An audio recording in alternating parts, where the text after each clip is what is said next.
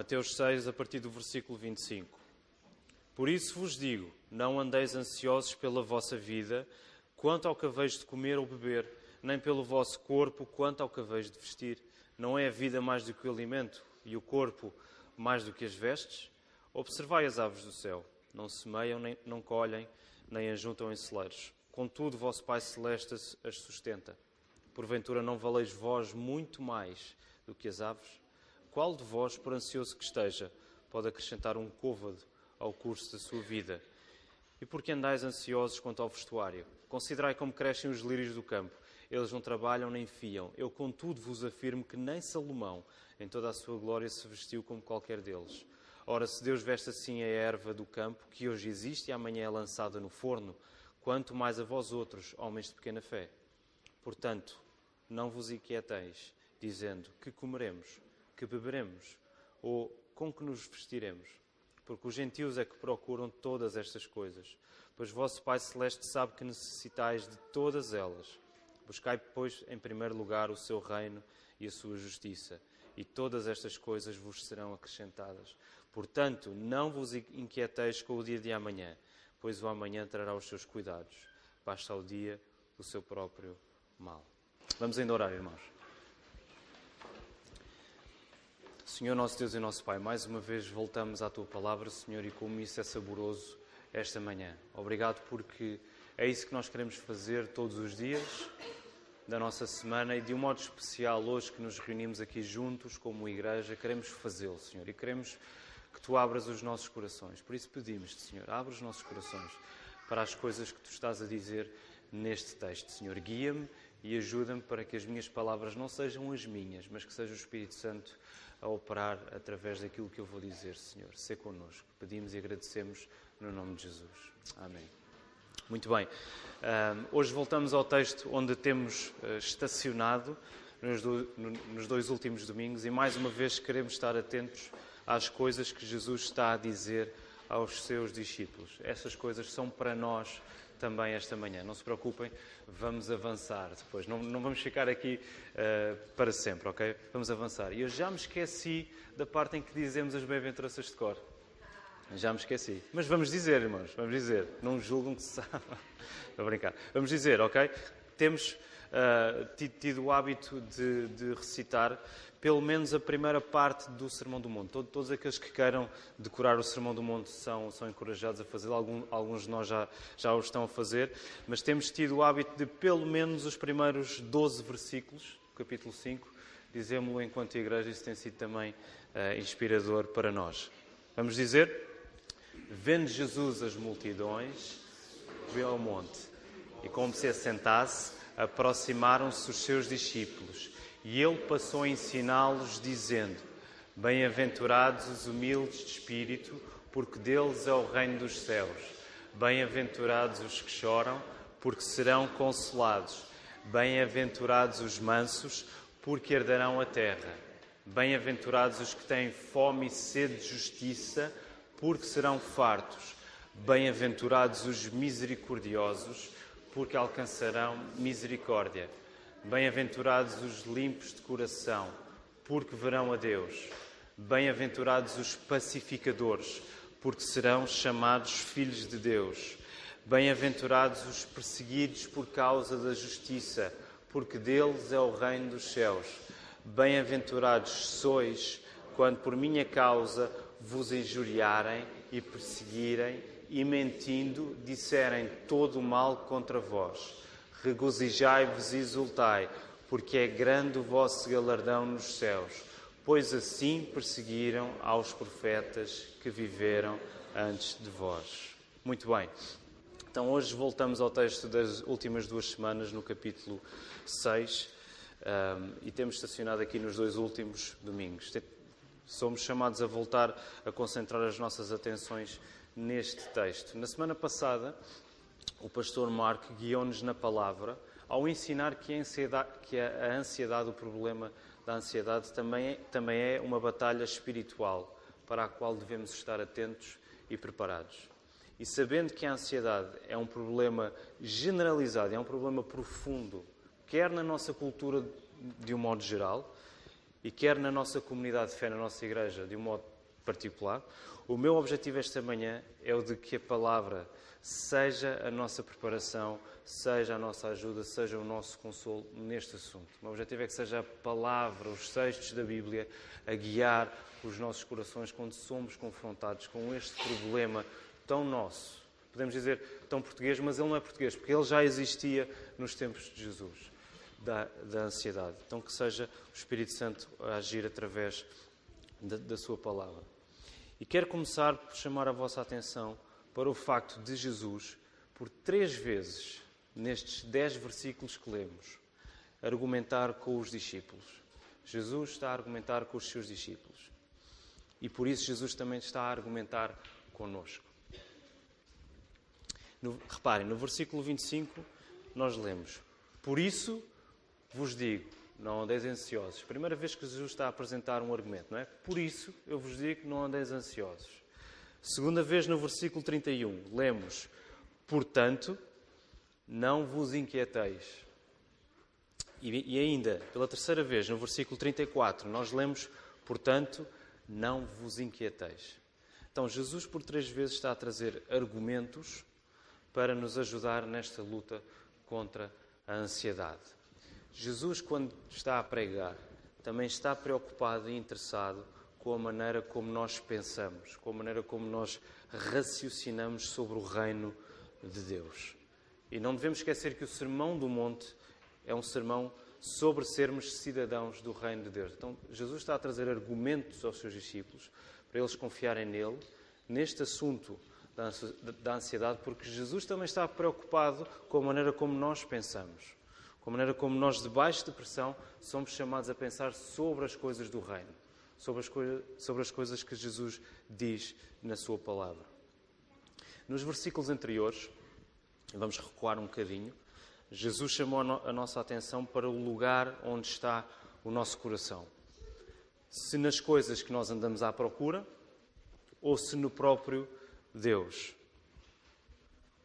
Chamou a nossa atenção para o facto de como os nossos olhos estão ligados com as coisas que os nossos corações desejam. Reparem, podem ver isto nos versículos 22. São a luz, a lâmpada do corpo. Então, Jesus mostrou hum,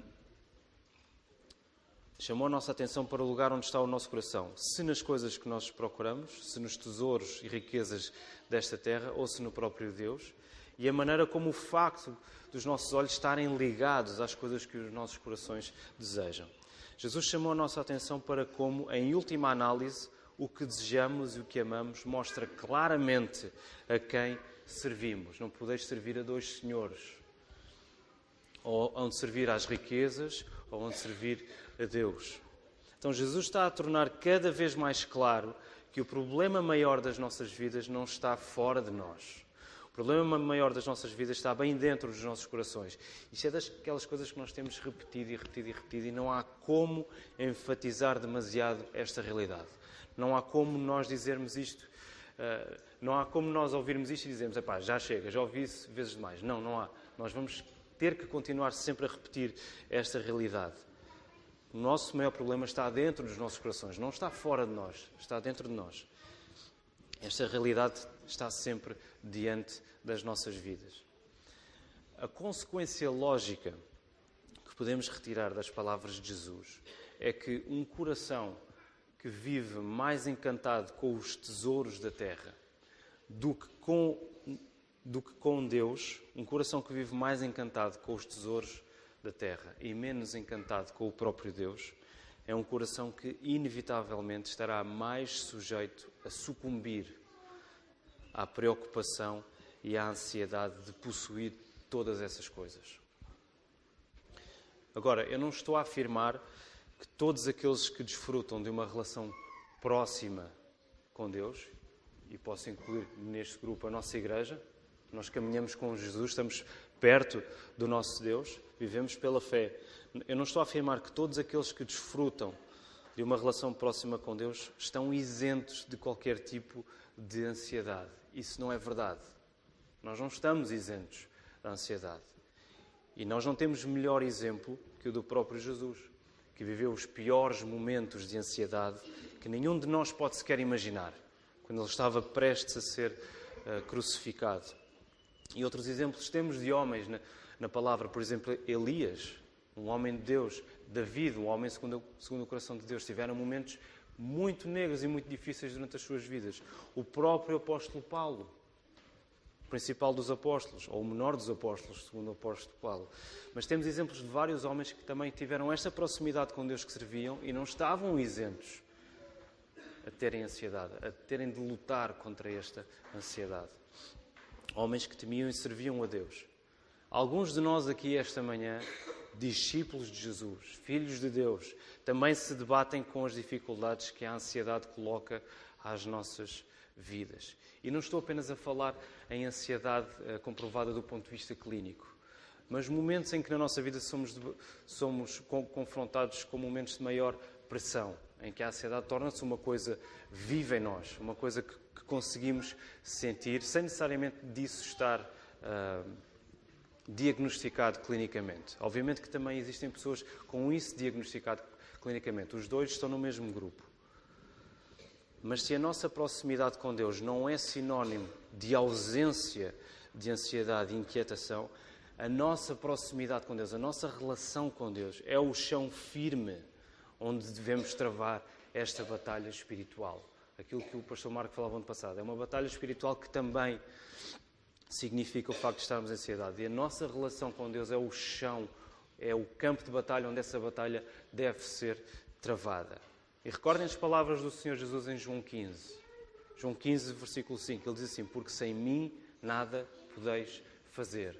Nós só podemos travar esta batalha junto com o Senhor. A nossa relação com Deus, a nossa proximidade com Deus é o chão onde nós, é o campo, é o, é o terreno onde nós vamos travar esta batalha. A partir do momento em que somos confrontados com a inevitabilidade de acumularmos tesouros ou sobre a terra ou de acumularmos tesouros no céu, não podemos escapar um deles dois, isto vai acontecer, ou vamos acumular tesouros nesta terra, ou vamos trabalhar para acumular tesouros no céu.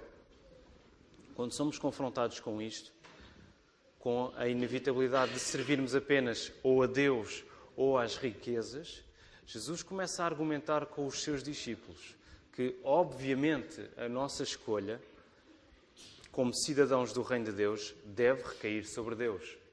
Jesus começa a argumentar: a vossa escolha deve estar do lado de Deus, porque vocês não podem servir a dois, logo vocês vão ter de escolher.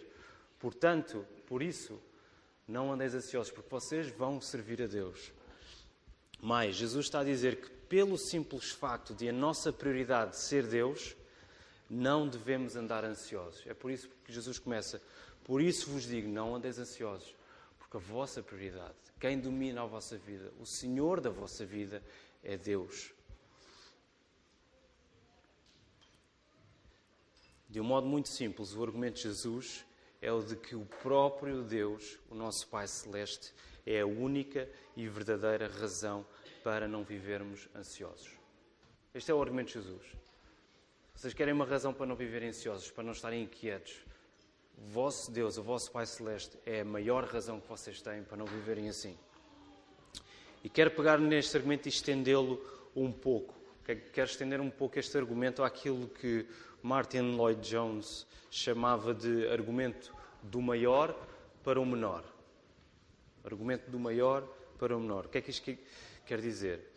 Reparem, Jesus está a chamar a atenção aos seus discípulos para começarem o seu raciocínio por aquilo que é maior e não por aquilo que é menor. A tendência natural do ser humano é estar preocupado com o que há de comer, com o que há de beber, com o que há de vestir, como o próprio Senhor Jesus está a dizer no primeiro versículo. Com tudo aquilo que as nossas vidas envolvem nas suas diversas áreas e dimensões. Portanto, é toda a vida do homem e da mulher, toda a vida do ser humano que está aqui em vista. Quando Jesus está a colocar estas questões, quando Ele está a dizer para não andarmos ansiosos com o que havemos de comer, beber, vestir, é toda a nossa vida que está aqui em jogo. Jesus está a chamar a atenção dos discípulos para aquilo que é maior e não para aquilo que é menor. Nossa tendência é pensarmos, uh, estamos preocupados com o que é que havemos de comer, beber, com o que havemos de vestir, com tudo aquilo que as nossas vidas precisam. Todos nós nos preocupamos com o que vamos fazer daqui a pouco, a seguir ao culto, com o que vamos fazer amanhã, com o que vamos fazer daqui a um ano. Todos nós vivemos, de certo, de um certo modo, mais ou menos preocupados com o que é que vai acontecer. Essa é a nossa tendência. Mas depois Jesus diz, reparem no que é que Jesus diz a seguir, ainda no versículo 25: Não é a vida mais do que o alimento e o corpo mais do que as vestes? Reparem, Jesus está a elevar a perspectiva do, dos discípulos. Os discípulos estão a pensar ao nível o que é que é preciso comer, o que é que é preciso beber, o que é que é preciso vestir. Jesus está a dizer: não é a vida mais do que o alimento e o corpo mais do que as vestes. Jesus está a elevar a perspectiva dos discípulos. Antes de pensarem no que a vida e no que o corpo precisam, pensem na própria vida e no próprio corpo. Pensem na vossa própria vida, no vosso próprio corpo. Como é que vocês chegaram a ter vida e corpos? Foram vocês que os criaram? Foram vocês que decidiram ter vida e ter corpos? Não. Deus foi o autor da, da vossa vida e dos vossos corpos. E não houve nada que vocês tenham feito para existirem. Tudo veio da vontade de Deus. Com esta pequena pergunta que Jesus faz no versículo 25, Jesus já mudou o ponto de partida. Começamos em Deus para então podermos pensar corretamente sobre tudo o resto, okay? do maior para o menor. Jesus está como que a retirar os discípulos uh, do raciocínio deles, a tirá-los para fora e a fazê-los pensar como é que vocês chegaram a ter corpo e a ter vida. Não foi Deus que criou isso? Não é a vida mais do que o alimento, não é o corpo mais do que as vestes. Vocês não fizeram nada para ter essas coisas. Portanto, comecem a olhar para Deus antes de se preocuparem com tudo o resto, do maior para o menor.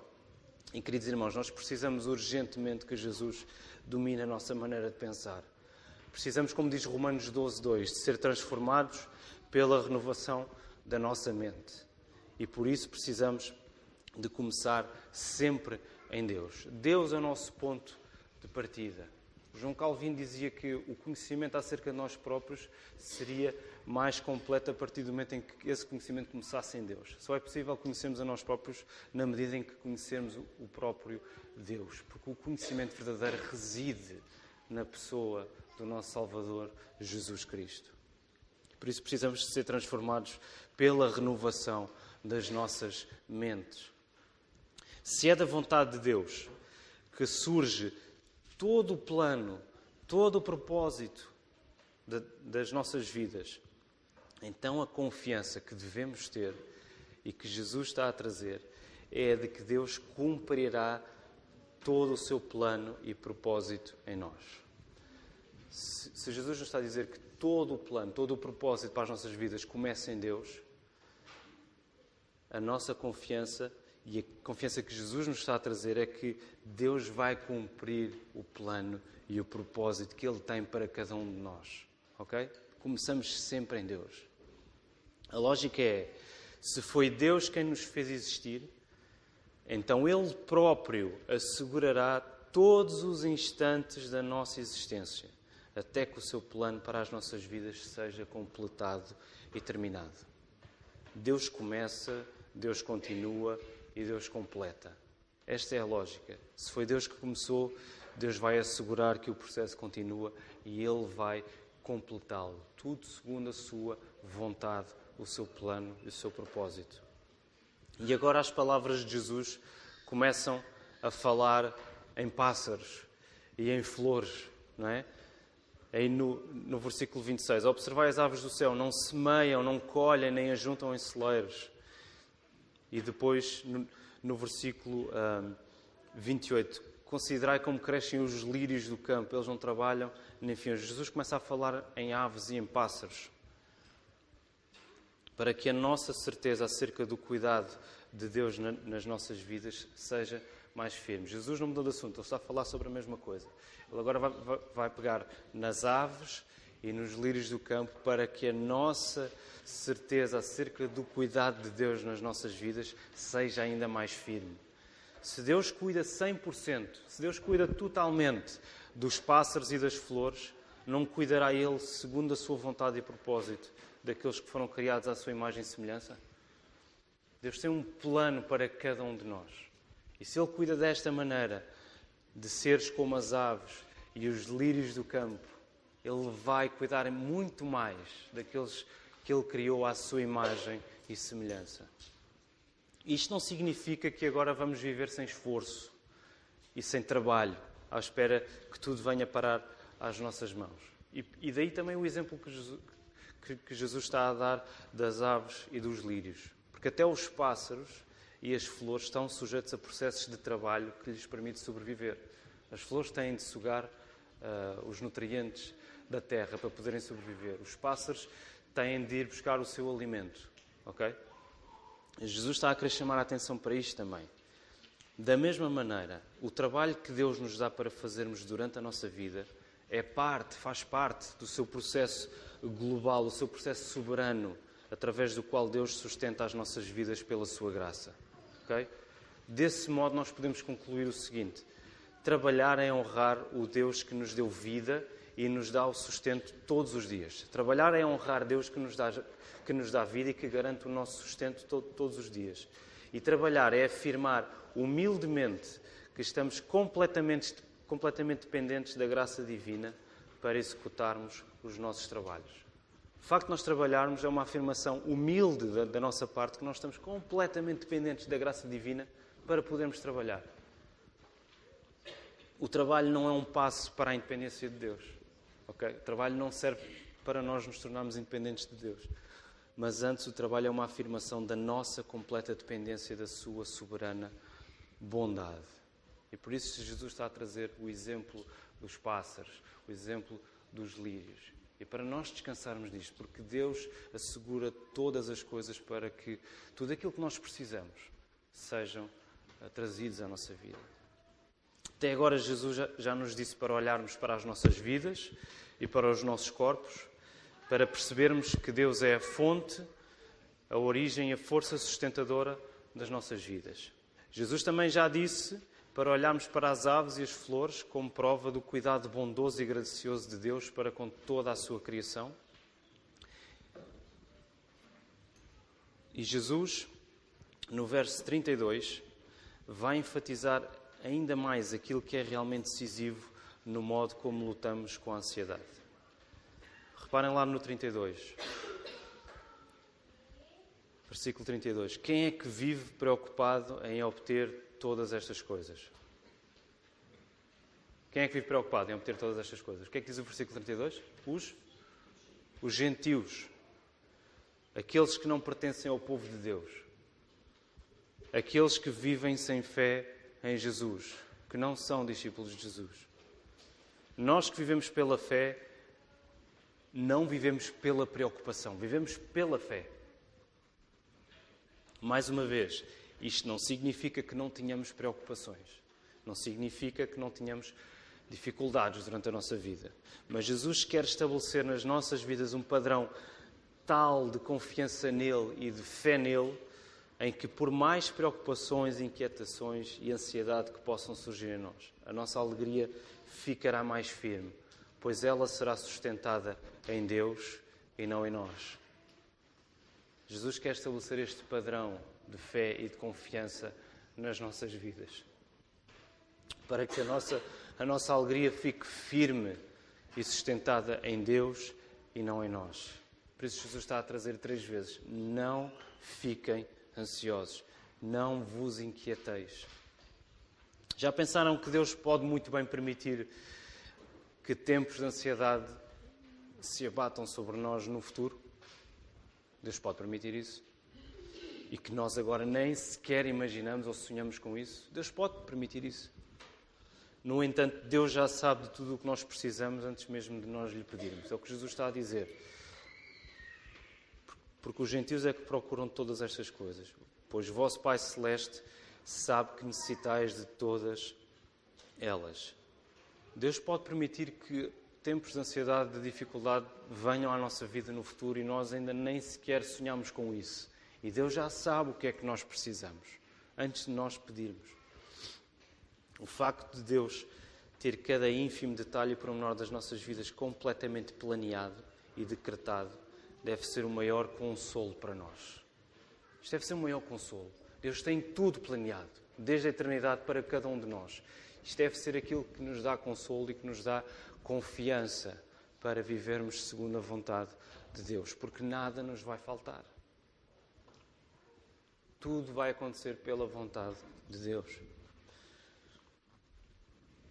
Deus sabe, meus irmãos, Deus sabe aquilo que estás a passar. Ainda antes de começares a passar por isso, Deus já sabia. E Deus não o permitiu por acaso, mas por amor a ti. Deus quer que tu confies mais nele, Deus quer que tu não tenhas medo.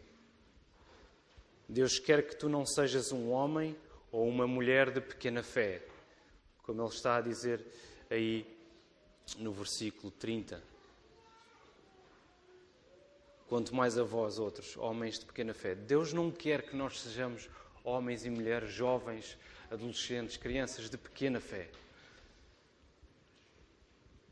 Deus quer aumentar a nossa fé. Romanos 8 diz assim: Aquele que não poupou o seu próprio filho, antes por todo no por todos nós o entregou, porventura não nos dará graciosamente com ele todas as coisas? Todas as coisas são nossas com Cristo. Isto não quer dizer que vamos ter tudo aquilo que os nossos corações desejam em termos materiais, mas tudo aquilo que nós queremos que agora é viver com o nosso Deus, nós vamos ter isso. Tudo aquilo que nós precisamos, Deus vai suprir isso. Porque está na Sua palavra, Ele diz: aquele que não poupou o seu próprio filho. Se Ele deu aquilo que é mais importante, que é o Senhor Jesus, não nos vai Ele dar também todas as outras coisas?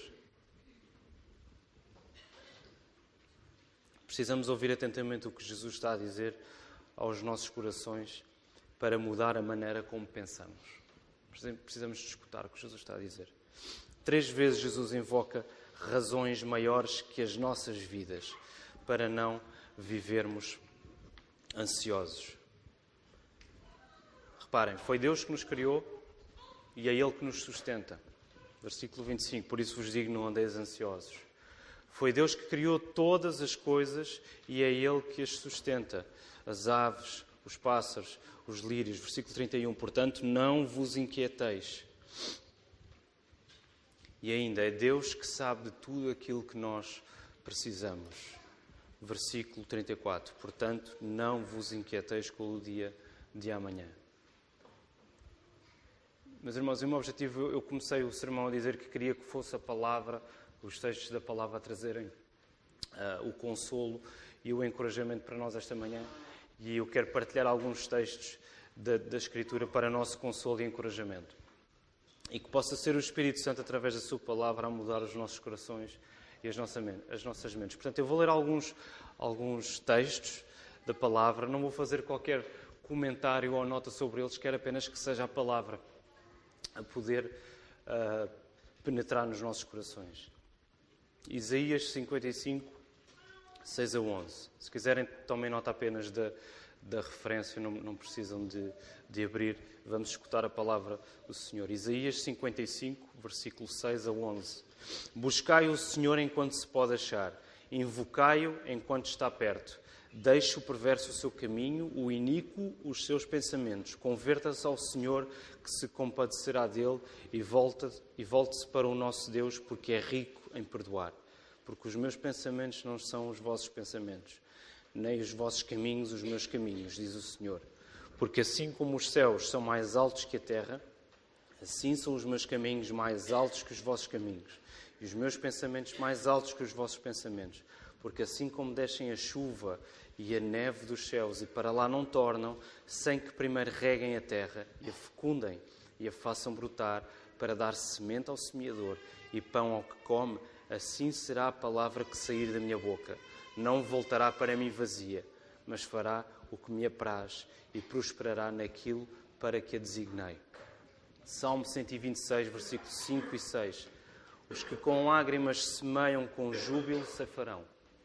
Quem sai andando e chorando, enquanto semeia, voltará com júbilo, trazendo os seus feixes. Salmo 42, 5. Porque estás abatido, ó minha alma, porque te perturbas dentro de mim. Espera em Deus, pois ainda o louvarei a Ele, meu auxílio e Deus meu. Mateus 11, 28 e 30. Vinde a mim todos os que estáis cansados e sobrecarregados, e eu vos aliviarei. Tomai sobre vós o meu jugo e aprendei de mim, porque sou manso e humilde de coração, e achareis descanso para a vossa alma, porque o meu jugo é suave e o meu fardo é leve. 1 Pedro 5, 6 e 7. Humilhai-vos, portanto, sob a poderosa mão de Deus, para que Ele, em tempo oportuno, vos exalte, lançando sobre Ele toda a vossa ansiedade porque Ele tem cuidado de vós. Hebreus 13, 5 a 6. Contentai-vos com as coisas que tendes, porque Ele tem dito: de maneira alguma te deixarei, nunca jamais te abandonarei. Assim, afirmemos constantemente: O Senhor é o meu auxílio, não temerei. Que me poderá fazer o homem? 2 Coríntios 12, 9 e 10. Então ele me disse: A minha graça te basta porque o poder se aperfeiçoa na fraqueza. De boa vontade, pois mais me gloriarei nas fraquezas, nas injúrias, nas necessidades, nas perseguições, nas angústias, por amor de Cristo. Porque quando sou fraco, então é que sou forte. E ainda Mateus 6, 33, um versículo que lemos esta manhã. Buscai, pois, em primeiro lugar o seu reino e a sua justiça, e todas estas coisas vos serão acrescentadas. Irmãos, que o Senhor nos ajude a começarmos onde devemos começar, que é nele próprio. Temos de começar no próprio Deus, temos de começar no Senhor Jesus. E que as promessas da Sua palavra sejam o nosso firme alicerce, a nossa esperança, o nosso consolo e a nossa alegria durante o tempo que o Senhor nos conceder aqui. Temos que nos agarrar a estas coisas. O caminho não é fácil. O Senhor nunca prometeu que o caminho seria fácil, bem pelo contrário. Nunca Jesus prometeu que iríamos ter um caminho largo e espaçoso, antes pelo contrário, estreito e difícil. Mas Ele está connosco sempre. Isto foi o que Jesus prometeu. Ele vai estar sempre connosco. Portanto, não vos inquieteis, queridos irmãos. Jesus, na sua morte, já conquistou todas as coisas para aqueles que nele colocam a sua fé. E quero terminar com um último versículo segundo a Coríntios 4:17. Porque a nossa leve e momentânea tribulação produz para nós eterno peso de glória acima de toda a comparação. Que nós possamos começar com aquilo que é maior, que é o peso da glória que nos está prometido. E a nossa leve e momentânea tribulação vão ser isso mesmo, vai ser leve e momentânea, porque está à nossa espera uma eternidade com o Salvador. Que o Senhor nos abençoe.